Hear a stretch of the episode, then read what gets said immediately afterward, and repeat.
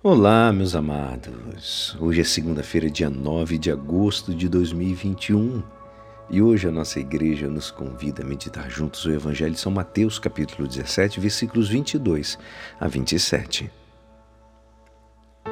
Naquele tempo, quando Jesus e seus discípulos estavam reunidos na Galiléia, ele lhes disse: O filho do homem vai ser entregue nas mãos dos homens. Eles o matarão mas no terceiro dia ele ressuscitará. E os discípulos ficaram muito tristes. Quando chegaram a Cafarnaum, os cobradores de impostos do templo aproximaram-se de Pedro e perguntaram: O vosso mestre não paga o imposto do templo? Pedro respondeu: Sim, paga. Ao entrar em casa, Jesus adiantou-se e perguntou: Simão, que te parece? Os reis da terra cobram impostos ou taxas de quem? Dos filhos ou dos estranhos? Pedro respondeu: Dos estranhos. Então Jesus lhe disse: Logo os filhos são livres. Mas, para não escandalizar essa gente, vai ao mar, lança um anzol e abre a boca do primeiro peixe que pescares. Ali encontrarás uma moeda. Pega então a moeda e vai entregar a eles, por mim e por ti. Esta é a palavra da salvação. Amados, é de fato a riqueza, a belíssima condição dos filhos é de ser livres. A liberdade sempre foi o valor central do cristianismo. E isso rege até mesmo as repúblicas, países como os Estados Unidos, o nosso país, a base da nossa Constituição. Nada mais belo e desejável do que a liberdade dos filhos de Deus.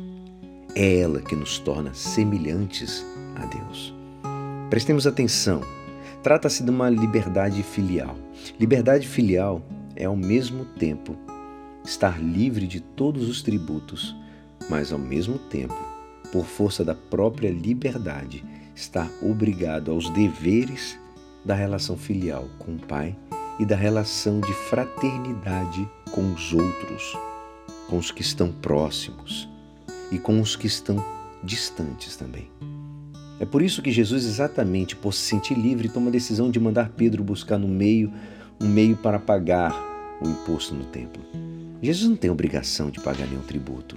O único tributo é o da relação filial e da relação fraterna.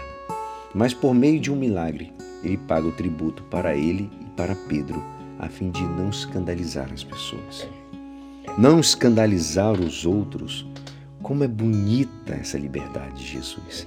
Ele renuncia até mesmo à sua própria isenção do imposto, cobrado dos estrangeiros e não dos filhos, para não escandalizar os irmãos. Essa atitude de Jesus não é algo pontual na sua vida. Jesus não fez isso somente nessa ocasião. Ele é o Filho de Deus, que se fez filho do homem, nasceu sujeito à lei para libertar os que estavam sujeitos à lei. Nunca usou do seu poder para proveito pessoal. Nunca se serviu de sua liberdade para causar dano nos outros. A liberdade de Jesus é a liberdade filial e fraternal. Para não escandalizar Jesus, se sente livre para pagar o imposto que os outros devem pagar. Ele é livre para amar. Renuncia ao seu direito legítimo para não ferir ou prejudicar os direitos dos outros. A verdadeira liberdade é de fato liberdade para amar, é a liberdade de edificar o outro e não de vencê-lo nem de derrubá-lo.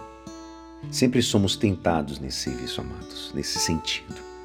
Viver a própria liberdade sem respeitar o bem dos outros é uma tentação que sempre nos persegue. Mas o critério do Evangelho nunca foi o da minha vantagem ou do meu privilégio. É sempre o bem do outro. O bem dos outros está acima do meu pessoal. É um nós. Essa é a liberdade da caridade, a liberdade de amar e liberdade filial e fraternal. A liberdade cristã não é a observância da lei, nem a liberdade de transgredir a lei. A liberdade cristã é a liberdade de amar o irmão, nada mais nada mais exigente, laborioso, sublime do que amar. Nada mais livre, mais alegre do que amar. Iniciemos nessa nossa semana com amor. E é assim esperançoso que esta palavra poderá te ajudar no dia de hoje que me despeço. Meu nome é Alisson Castro e até amanhã. Uma abençoada semana. Amém.